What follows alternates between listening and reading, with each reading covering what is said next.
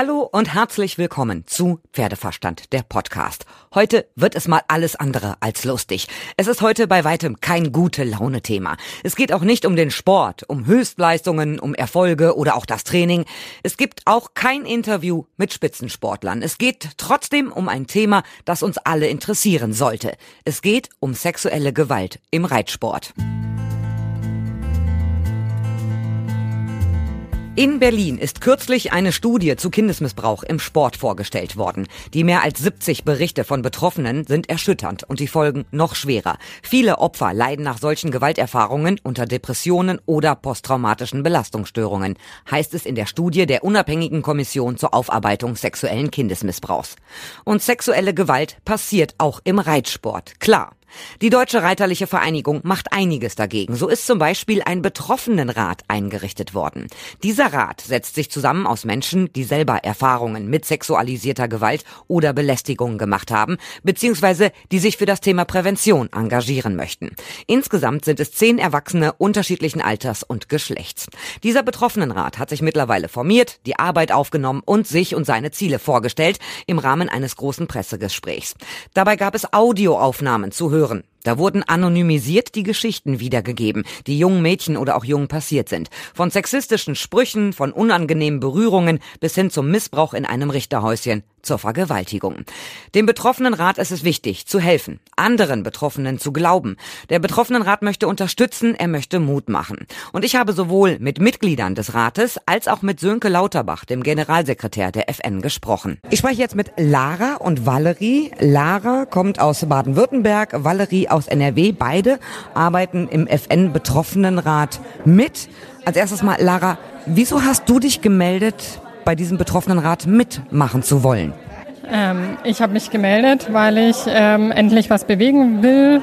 Es ist viel zu lange eigentlich nichts geschehen und ähm, ja, umso wichtiger, dass wir jetzt aktiv werden und andere Betroffene ermutigen, einzuschreiten und sich zu melden und aktiv zu werden.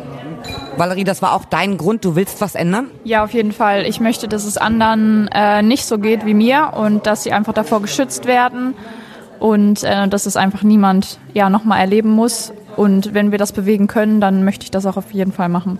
Magst du sagen, was dir passiert ist? Nein. Nein, wir erzählen unsere Geschichten nicht mit unserem Namen. Das ist, ist total in Ordnung. Ihr arbeitet jetzt natürlich in diesem Betroffenenrat mit. Ihr habt von vielen, vielen Fällen gehört. Es wurde heute ja mehrfach gesagt, es ist ein Problem in der Gesellschaft. Und der Reitsport ist ein Teil der Gesellschaft, also ist es auch ein Problem im Reitsport. Ihr beide kommt selber aus dem Reitsport. Wie extrem verbreitet ist das? Wie viele gibt es, die schweigen? Ich glaube, die Dunkelziffer ist sehr, sehr groß. Ähm, wichtig ist halt zu wissen, dass es einfach immer auf demselben oder auf einem ähnlichen Muster basiert und das ist immer eine Hierarchie zwischen dem Trainer und seinem Reitschüler wo einfach schrittweise Grenzen überschritten werden, indem zuerst verbale Äußerungen ähm, Grenzen überschreiten und daraufhin leider physische Taten folgen. Siehst du es auch, dass es meistens oder sehr häufig der Fall ist zwischen Trainer und Schüler? Ähm, ja, weil meistens herrscht ja auch ein ganz anderes Vertrauensverhältnis zwischen dem Trainer und oder der Trainerin und der Schüler, Schülerin manchmal, also gerade im Pferdesport, verbringt man ja auch oft, gerade in jungen Jahren, sehr viel seiner Freizeit einfach beim Pferd. Das ist ja ein, ein wahnsinniger Aufwand, auch die Vor- und Nachbereitung nach dem Reiten. Es ist ja nicht nur mit dem Reiten an sich getan. Und man verbringt vielleicht seine Freizeit da ähm, und hat seine Freunde da und vielleicht ist der Trainer auch wie so ein Mentor für einen und eigentlich ein Mensch, zu dem man aufschaut und dass dann dieses Vertrauen einfach missbraucht wird, ähm, ja, ist natürlich echt traurig dann. Sexuelle Gewalt ist natürlich der Überbegriff. Aber wo fängt sexuelle Gewalt an? Ich kenne es von früher, wenn ich vom Pferd gestiegen bin, äh, hat gerne mal mein Trainer oder auch meine Reitlehrerin gesagt, Mensch, gut geritten, hat mir auf die Schulter geklopft oder mal einen Klaps auf den Hintern gegeben. Das fand ich normal. Fängt da sexuelle Gewalt an? Das ist doch eigentlich traurig, genau das, was Sie gerade gesagt haben. Einem auf die Schulter zu klopfen und zu sagen, hey, das hast du heute richtig gut gemacht. Ich glaube, das bestärkt ein Kind und fördert bestimmt auch dessen Weiterentwicklung positiv. Ein Klopfer auf dem Po, ich weiß nicht, was das mit dem Reitsport zu tun hat. Ermutigt sie das oder tut sie das vielleicht eher also runtersetzen von ihrem hohen Ross? Ja? Also könnte ja auch ähm, als unangenehm empfunden werden und dadurch schon ja eine Grenze überschritten werden, wo eben den Weg ebnet, um einen sexuellen Übergriff zu ermöglichen. Also ich habe mir damals nichts dabei gedacht. Also die Schulterklopfer fand ich natürlich auch immer, ich fand super, wenn mein Trainer, meine Trainerin mich damals so gelobt hat.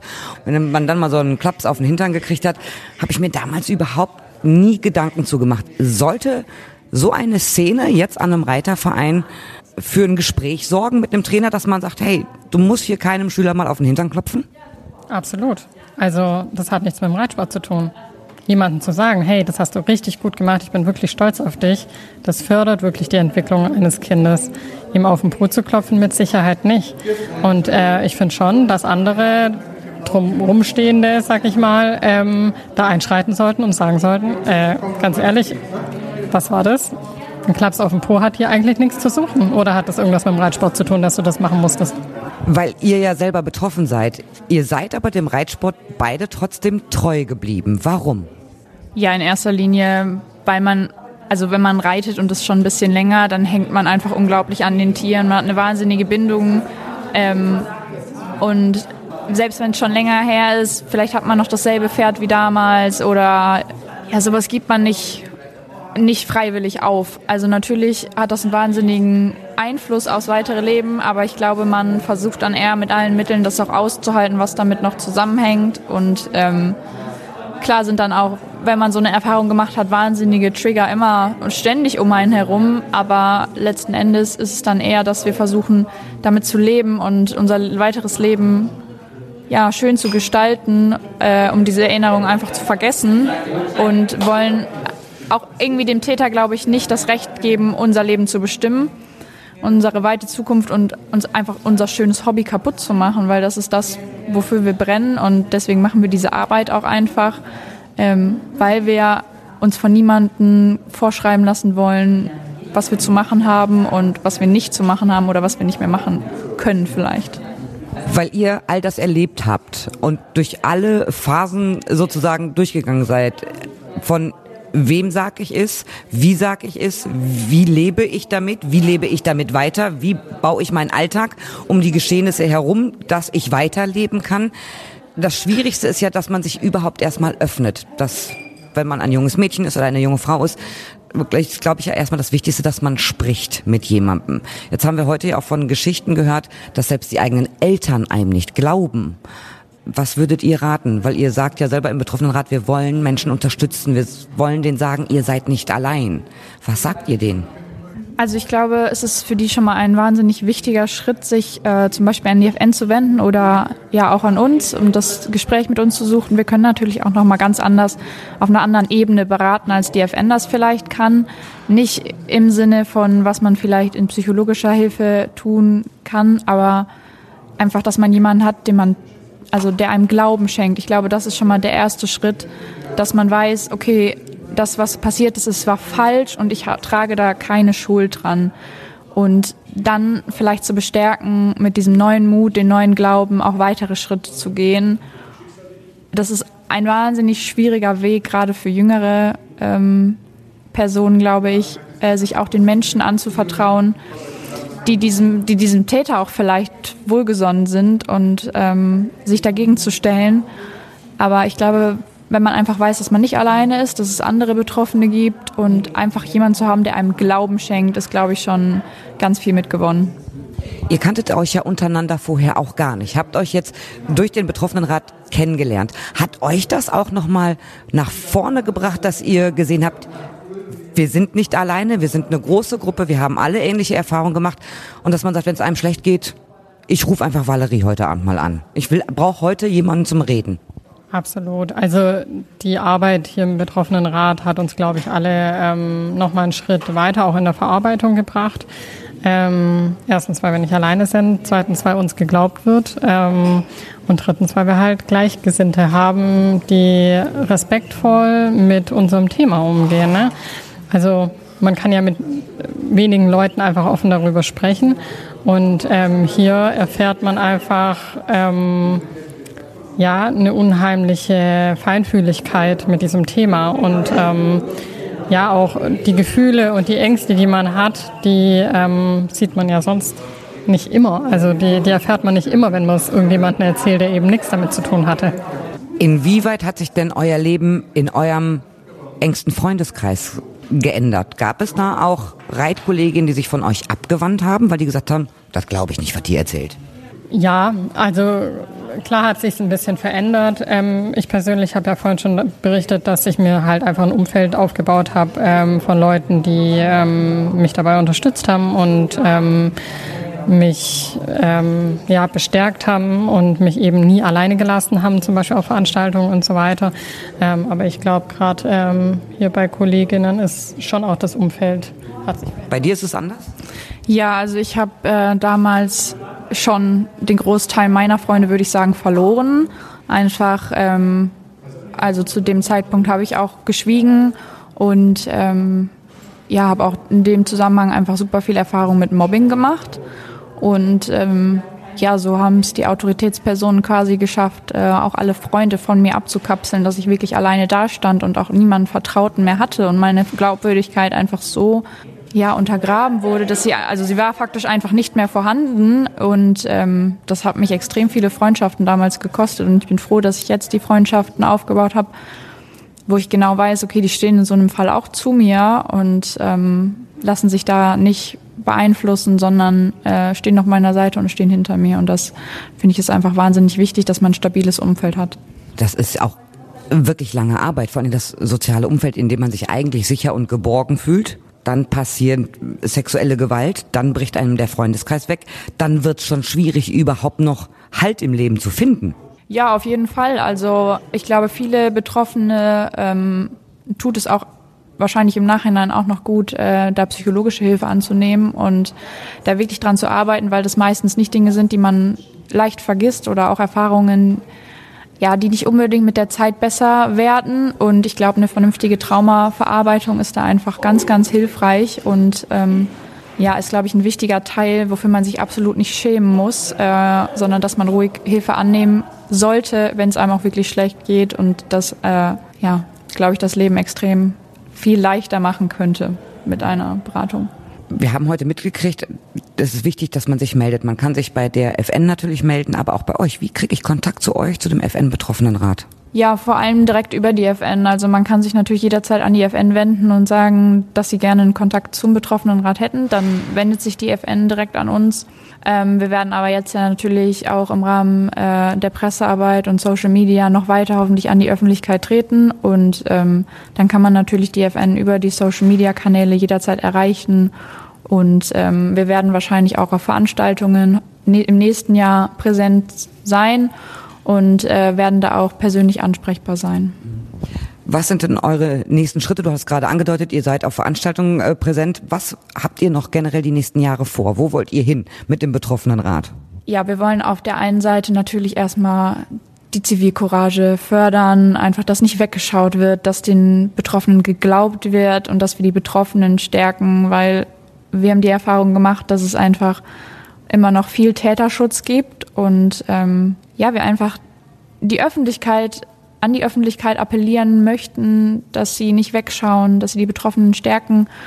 Ähm, das ist, glaube ich, mit eins unserer Hauptziele und in dem Rahmen passieren natürlich weitere Sachen wie PR-Arbeit und ähm, zum Beispiel Ehren. Wir haben Ehrenkodex erstellt und äh, werden noch weitere auch Materialien erarbeiten oder ergänzen. ADFN hat auch in dem Fall schon wirklich viel gemacht und ähm, das muss aber jetzt natürlich auch an die kleinen Vereine getragen werden, dass wir auch in die Vereine also gehen und die erreichen und ähm, ja direkt da an die Mitglieder appellieren, wo die FN nicht rankommt, dass wir an die appellieren, dass sie sich melden oder dass sie in ihren Vereinen Vereinsarbeit betreiben, die diesen sexuellen Missbrauch einfach unterbindet oder gar nicht erst zu Wort kommen lässt quasi. Valerie, Lara, vielen herzlichen Dank, dass ihr Zeit für mich hattet. Ich finde es super, dass ihr euch engagiert und vielen Dank, dass ihr euch meinem Gespräch gestellt habt. Dankeschön. Danke. Danke auch. Sexualisierte Gewalt im Pferdesport existiert im Pferdesport, aber die FN hat einen Betroffenenrat gegründet. Heute ist er hier vorgestellt worden. Also ich finde, damit ist die Deutsche Reiterliche Vereinigung also schon sehr weit vorne, weil es gibt ja Sportvereine und Verbände, die das überhaupt noch nicht auf der Pfanne haben, dieses Thema. Also unseres Wissens sind wir der erste Sportverband, der einen solchen betroffenen Rat gegründet hat und sich jetzt eben helfen lässt von ihnen. Aber darum geht's uns eigentlich gar nicht, uns jetzt höher, besser weiterzustellen als andere Verbände, völlig egal. Wir wissen, dass sexualisierte Gewalt ein Problem der Gesellschaft ist. Damit ist sie ein Problem im Sport und leider natürlich auch im Pferdesport. Und darum geht's uns, dass wir hier unseren Beitrag leisten wollen, Reitställe, äh, Pferdeställe generell zu sicheren Orten zu machen, als sichere Orte zu erhalten. Für Kinder, Jugendliche, aber auch Erwachsene. Das ist unser Anliegen hier und wir haben uns sehr gefreut, dass die Betroffenen bereit waren, uns zu helfen, uns zu unterstützen bei unserer Arbeit, die wir leisten. Ihr als Verband habt so einiges in den letzten Jahren ja getan. Äh, jetzt gibt es diesen Betroffenenrat. Was macht der genau? Unser Ansatz, als wir ihn gegründet haben, war, wir möchten Hilfestellung. Wir wollen Impulsgeber, die uns sagen, in welche Richtung sollen wir weiterarbeiten. Berater, die unsere Aktivitäten anschauen und bewerten. Die sagen, das, was ihr macht, ist gut, das, was ihr da macht, ist noch nicht gut genug, das muss noch so und so verbessert werden. Denn leider bringen die ja eine gewisse Expertise durch selbst Erlittenes mit. Zum anderen kann man auch klar sagen, sollen sie auch so ein Stück weit mh, hm, unbequemer Mahner sein, der den Finger in die Wunde legt, mit dem rostigen Nagel mal nachbohrt bei uns, wenn Sie meinen, es geht bei uns dann nicht genug voran, wenn Sie meinen, es gibt nicht genug Sensibilität im Pferdesport. Und die Betroffenen selber haben jetzt in den ersten Monaten für sich insbesondere rausgearbeitet, sie wollen auch Beispiel sein und Ratgeber für andere Betroffene, wollen die ermuntern und ihnen Mut machen, sich, sich zu öffnen, sich zu melden, Beratung einzuholen und natürlich auch äh, Täterinnen und Täter dann auch anzuzeigen. Das, äh, das ist ja etwas, was, was viel zu oft leider nicht funktioniert, äh, diese Taten ans Licht zu bringen und etwas und, und dem ein Ende zu machen. Der Betroffenenrat ist ja jetzt gegründet, aber damit ist die Arbeit ja noch lange nicht vorbei. Du hast vorhin von einem Vierjahresplan gesprochen. Genau, die Arbeit geht ja jetzt erst los. Es, also es, die, die Findungsphase, die hat eine Weile gebraucht. Das war fast ein Jahr, in dem wir miteinander gearbeitet haben, in dem die Betroffenen auch ein bisschen miteinander gerungen haben. In welche Richtung wollen wir eigentlich arbeiten? Und wir haben jetzt gemeinsam einen Vierjahresplan aufgestellt mit Zielen, die wir im Jahr 2022, 2023 und so weiter jeweils erreichen wollen. Die gehen natürlich von jetzt ganz konkreten Dingen in 2022 bis zu etwas abstrakter formulierten Zielen für das Jahr 2025, weil wir müssen ja auch sehen, wie, wie kommen wir weiter und klappt das alles so, was wir uns vorgenommen haben. Wenn man als Betroffener sich bei euch meldet, seid ihr als Sportverband ja nur ein kleines Rädchen. Das Wichtigste ist ja die Justiz, dass wenn es zum Verfahren kommt, natürlich vor einem ordentlichen Gericht kommt. Ihr habt ja gar nicht die Möglichkeiten, einen Trainer, äh, einen, einen Reitlehrer, jemand anderen aus dem Verein sozusagen juristisch zu bestrafen. Ihr seid in, in der Sportgerichtsbarkeit. Welche Möglichkeiten habt ihr? Das ist ja gar nicht so viel. Da sind uns leider in, in vielen Bereichen Grenzen gesetzt, das stimmt. Wir haben Zugriff auf Täterinnen und Täter, wenn sie entweder eine DOSB, Deutscher Olympischer Sport Ausbilderlizenz haben. Die können wir entziehen, wenn die Taten bewiesen sind. Das ist auch immer eine Herausforderung. Und zum anderen können wir, haben wir Zugriff, wenn jemand eine sogenannte Jahresturnierlizenz hat. Das heißt, wenn er aktiver Turniersportler ist, auch da können wir, wenn die Taten bewiesen sind, diese Turnierlizenz entziehen. Wir können den Menschen sperren für den Wettkampfsport, sodass er an der Stelle raus ist. Das ist eine Möglichkeit, die wir gericht, äh, sportgerichtlich machen können. Und insofern ist es sehr wichtig, viele Betroffene zu äh, ihnen Mut zu machen, dass sie sich wirklich an Polizei und Staatsanwaltschaft wenden. Denn das sind die echten Ermittlungs- und Fahndungsexperten, die das wirklich scharfe juristische Schwert führen können. Aus unserer Sicht, wenn sich jemand bei uns meldet, geht es nicht nur darum, wie leiten wir welches Verfahren ein, sondern auch erstmal darum, dieser Person zu helfen. Das möchten wir natürlich zuallererst.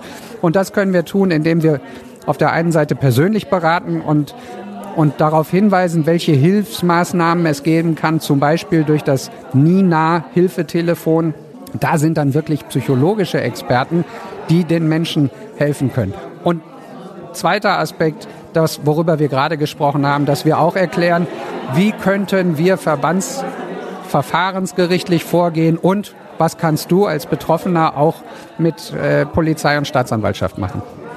Aber ich glaube, das Aller, Allerwichtigste ist, dass sich Betroffene überhaupt melden und reden. Vielleicht erst mit Eltern oder vielleicht erst mit einer besten Freundin, aber es muss geredet werden. Das ist das eine, hundertprozentig. Und das ist unglaublich schwer für die betroffenen Menschen. Und das ist auch etwas, was ich im letzten Jahr in der Arbeit hier mit dem Rat gelernt habe. Auch ich habe immer gesagt, ja, hallo, dann gehst du halt zu deinen Eltern oder zur Polizei und musst das sagen. So einfach ist es ganz oft eben nicht. Da, da spielen sich im Inneren äh, menschliche Dramen ab vielfach. Und das ist unglaublich schwer. Und da sind wir wieder dabei. Wir wollen Mut machen, den Betroffenen sich zu öffnen. Mindestens so wichtig ist aus meiner Sicht aber, dass wir alle, wir alle, die wir hier im Pferdesport unterwegs sind, die wir in der Gesellschaft unterwegs sind, die wir durch die Stadt, durch die Fußgängerzone gehen, dass wir alle immer mit offenen Augen durch die Gegend laufen, mit offenen Ohren. Und wenn wir etwas hören, wenn wir etwas sehen, dass wir uns nicht peinlich berührt wegdrehen und so tun, als hätten wir es nicht mitgekriegt, sondern dass wir alle sagen, was ist da los?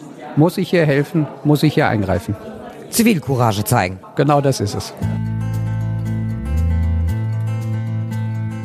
Falls ihr Hilfe braucht, bitte zögert nicht. Wendet euch an den Betroffenenrat über die FN oder wendet euch an die Organisation NINA, die nationale Infoline, Netzwerk und Anlaufstelle zu sexualisierter Gewalt an Mädchen und Jungen. Telefon 0800 22 55 530. Und das war's soweit von mir. Ihr könnt mir schreiben über pferdeverstand.podcastfabrik.de, über die Facebook-Seite oder auch über Instagram. Und ich hoffe, ihr seid auch beim nächsten Mal wieder dabei, wenn es wieder heißt Pferdeverstand, der Podcast.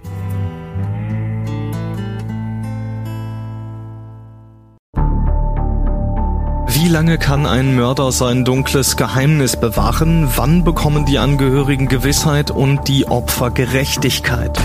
Jedes Jahr werden bei der Polizei rund 100.000 Menschen als vermisst gemeldet. Drei Prozent davon, also 3000 Menschen, bleiben länger als ein Jahr verschwunden. Einige werden nie wieder gesehen. Seit gut drei Jahren arbeitet die Polizei in NRW mit sogenannten Cold Case Units. Das sind Abteilungen, die wirklich nur damit beschäftigt sind, Mordfälle zu bearbeiten, die teilweise seit Jahrzehnten ungeklärt sind. Ich bin Mike Mattis, Radioredakteur und News Anchor und ich spreche mit Ermittlern über diese Fälle. In meinem Podcast Licht ins Dunkel, Cold Cases und ungeklärte Vermisstenfälle von hier beleuchten wir gemeinsam mit Profilern, Staatsanwälten und Mordermittlern Cold Cases und ungeklärte Vermisstenfälle aus ganz Deutschland. Immer in der Hoffnung, dass Angehörige endlich Gewissheit und die Opfer Gerechtigkeit bekommen. Licht ins Dunkel Cold Cases und ungeklärte Vermisstenfälle von hier. Eine Produktion von Mike Mattis und der Podcast Fabrik.